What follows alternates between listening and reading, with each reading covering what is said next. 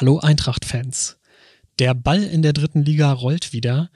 Die Eintracht hat am vergangenen Wochenende im Auftaktspiel gegen den ersten FC Kaiserslautern 0 zu 0 gespielt und jetzt steht auch schon das erste Heimspiel an.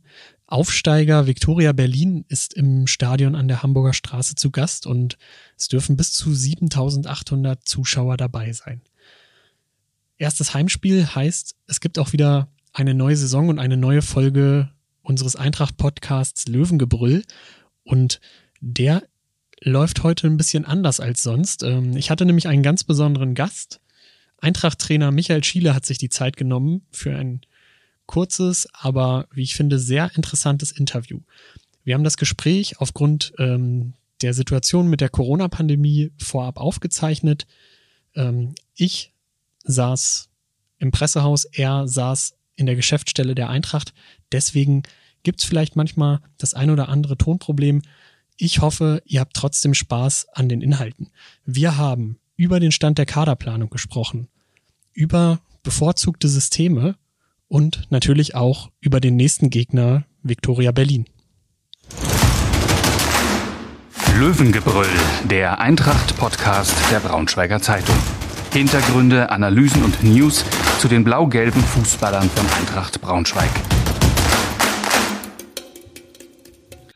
Hallo Michael, schön, dass du Zeit gefunden hast. Ähm, schön, dass du uns zugeschaltet bist hier aus dem ähm, aus dem Kubus am Eintrachtstadion. Ja, ähm, wie geht's dir und wie bist du mit der Eintracht in die neue Woche gestartet? Erstmal schön, dass ich dabei sein darf, dass er angefragt hat und es freut mich natürlich auch, über die Eintracht ein bisschen zu plaudern. Äh, wir sind klar mit einem freien Tag auch reingestartet nach dem Spiel in Kaiserslautern, aber hatten gestern zwei Einheiten, also sprich Dienstag zwei Einheiten, haben heute zwei Einheiten. Und die sind natürlich bei den Temperaturen, es geht zwar ein bisschen Wind, äh, sind sehr anstrengend gewesen, das merkt man jetzt auch.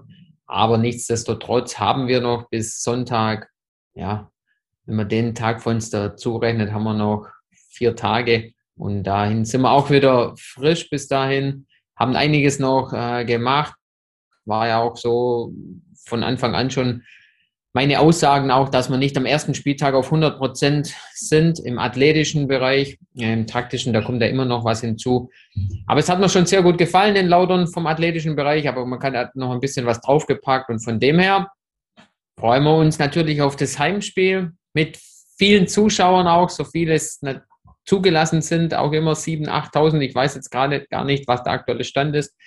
Und da versuchen wir natürlich den Funke überspringen zu lassen vom Platz auf die Zuschauerränge, damit die uns auch nach ja, vorne peitschen, trotzdem wir einen, einen, kühlen Kopf noch bewahren, um dann auch diese drei Punkte hier in der Hamburger Straße zu lassen.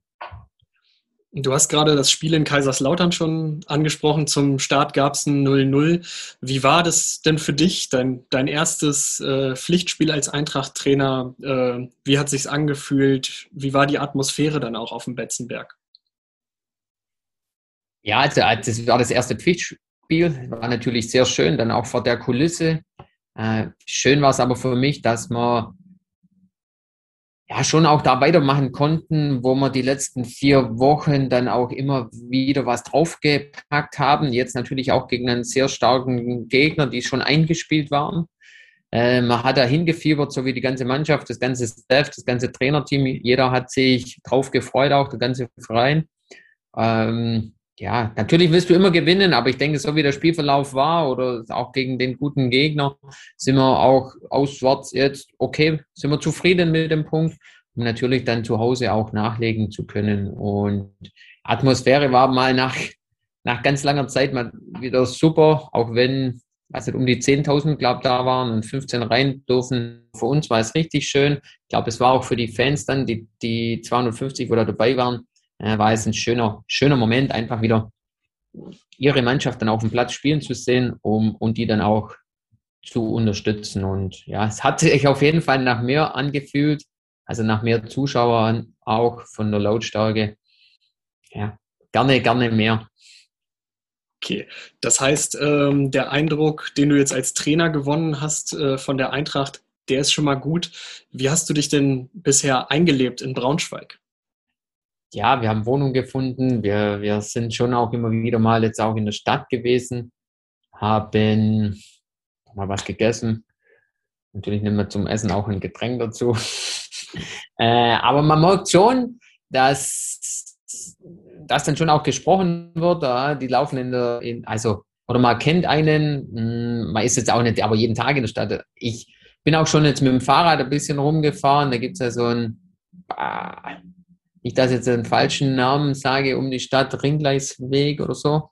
Ein Fahrradweg, wo man dann einiges erkunden kann oder auch in anderen Ortsteilen oder Stadtteilen schon gewesen. Und ja, auf der Oker waren wir schon mal mit, mit dem Floß, hm, mit der Mannschaft auch. Und dann nimmt man die, die Stadt dann natürlich ganz von, von einer ganz anderen Seite wahr. Aber es ist eine schöne Stadt, hat sehr viele äh, schöne, schöne Gegenden. Jetzt im Schloss oder in, in, in Kirchen oder in Sehenswürdigkeiten. Das kommt vielleicht dann auch irgendwann, hoffentlich die nächsten Wochen und Monate. Eins will ich noch hinzufügen. Vielleicht gibt es ja noch irgendwann die Möglichkeit, dass dass man noch äh, einen Einblick bekommt auf die, die Löwen da, wo sie in der Stadt stehen und was das alles für äh, Symbole dann auch sind oder Geschichten. Okay, du hast schon einiges genannt. Ähm, hast du denn auch einen Lieblingsplatz in der Stadt oder wenn du sagst, ihr wart auch schon mal essen, ähm, ein Lieblingsrestaurant? Nee, Lieblingsrestaurant noch nicht. Wir versuchen dann schon mal das ein oder andere dann auch zu testen und vielleicht dann bei ihm zu, äh, länger oder öfters zu sein. Aber ich, Lieblingsplatz noch nicht. Lieblingsplatz ist jetzt noch das Stadion. Soll auch so lange so bleiben. Und aber für dann für das Private wird sich schon noch was ergeben. Ja, wollen aber auch verschiedene Sachen dann immer wieder wahrnehmen. Ich spring mal zurück auf den Fußballplatz. Äh, in Kaiserslautern habt ihr mit der Raute gespielt. Ähm, warum habt ihr euch dafür entschieden? Ähm, was für Vorteile bringt das aktuell mit? Ja, Raute, ich hab, war ja schon immer oder bin ja schon immer Freund davon, dass man auch zwei Stürmer auf dem Platz hat. Dass man, wir haben auch äh, Spieler mit, klar mit Kobilanski, wo die Zehn dann sehr gut begleiten kann. Wir haben aber auch noch andere Spieler, die es dann vielleicht ja, schon Jari Otto zum Beispiel, der auch mal die 10 spielen kann in der Raute oder auch Multaub, vielleicht der sehr ein bisschen anders interpretiert. Hoffe, dass, oder Brian Henning, der aber auch äh, mehr auf der 8 spielen kann. Was für Vorteile bringt, ist, das Zentrum ist natürlich schön dicht, muss man so sehen auch.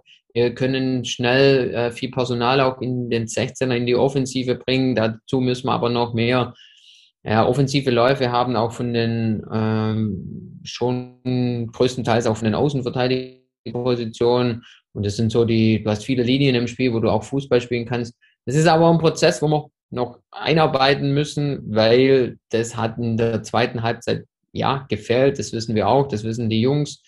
Ähm, trotzdem die Leidenschaft und alles, was dann auch vielleicht am Plätze mehr, ja, bessere Impulse dann auch gegeben haben, jetzt im Endeffekt für ein gutes Ergebnis waren dann aus oder waren wichtiger.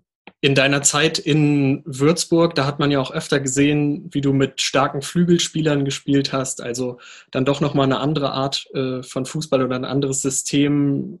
Fabio Kaufmann ist gerade hier in, Begrau äh, in Braunschweig äh, ein Begriff. Ist das auch eine Option, die du vielleicht, wenn das andere Personal noch im Laufe der nächsten Wochen kommt, äh, für die Eintracht in Betracht ziehst?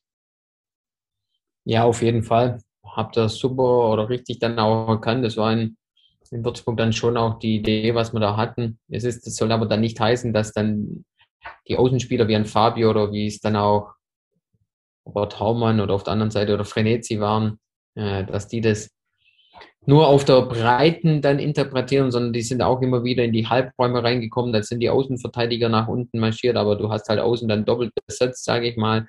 Und es wird schon auch sein, wenn vielleicht das eine Puzzlestück dann die nächsten Tage hoffentlich zeitnah dann auch äh, bei uns vollends gesetzt ist, dass wir dann auch noch variabler werden. Genau. Ähm, wie zufrieden bist du denn mit dem Stand der Kaderplanung? Ja, wir haben gesagt, das ist äh, unser gemeinsamer Stand, unsere gemeinsame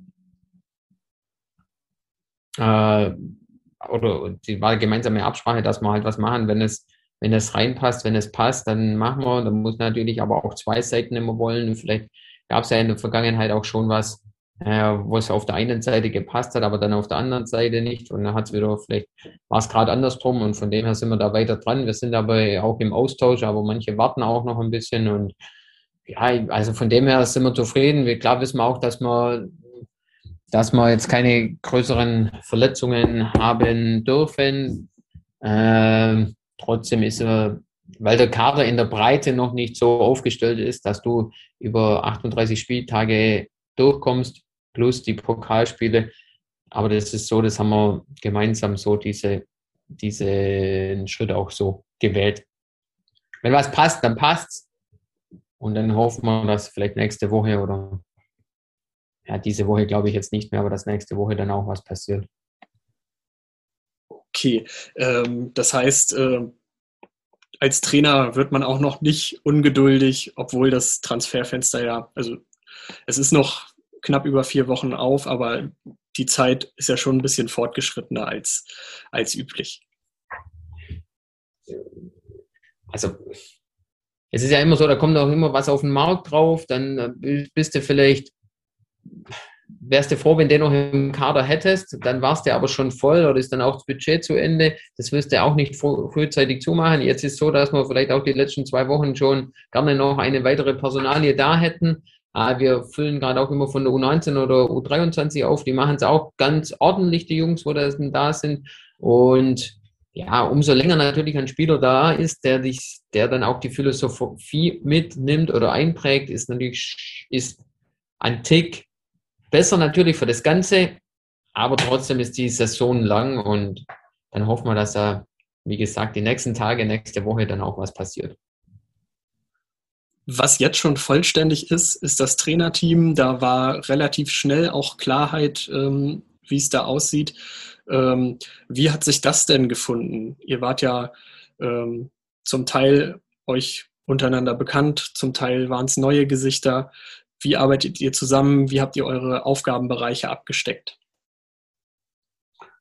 Ja, also schon zusammengewürfelt, das stimmt schon, aber ich finde, dass jeder, so haben wir es ja auch wollen, dass jeder im Trainerteam dann auch seine Attribute einbringt, seine, seine, sein Profil auch einbringt, äh, aus verschiedensten Vergangenheiten. Und es ist das, was wir, was wir brauchen. Da kann man auch mal reden miteinander da, oder muss man auch miteinander reden. Da ist man auch nicht immer unbedingt gleicher Meinung, wobei man schon ziemlich, wenn man jetzt so Trainingsbewertungen oder Spielbewertungen machen, dann sind wir ja fast gleich, gleich auf. dann kommt irgendwann wieder vielleicht ein bisschen mehr Scouting dazu, Spielbeobachtung oder Spielerbeobachtung. Also das ist ja auch ein fortlaufender Prozess, wie es bei der Mannschaft auch ist. Aber ich finde, da ist so, wie die Harmonie im Trainerteam ist oder auch mit dem Staff drumherum, äh, so wird es auch in die Mannschaft rein projiziert und die, das sind die wichtigere oder das sind die wichtigen ja, Messages, was wir dann auch so nach außen transportieren können. Und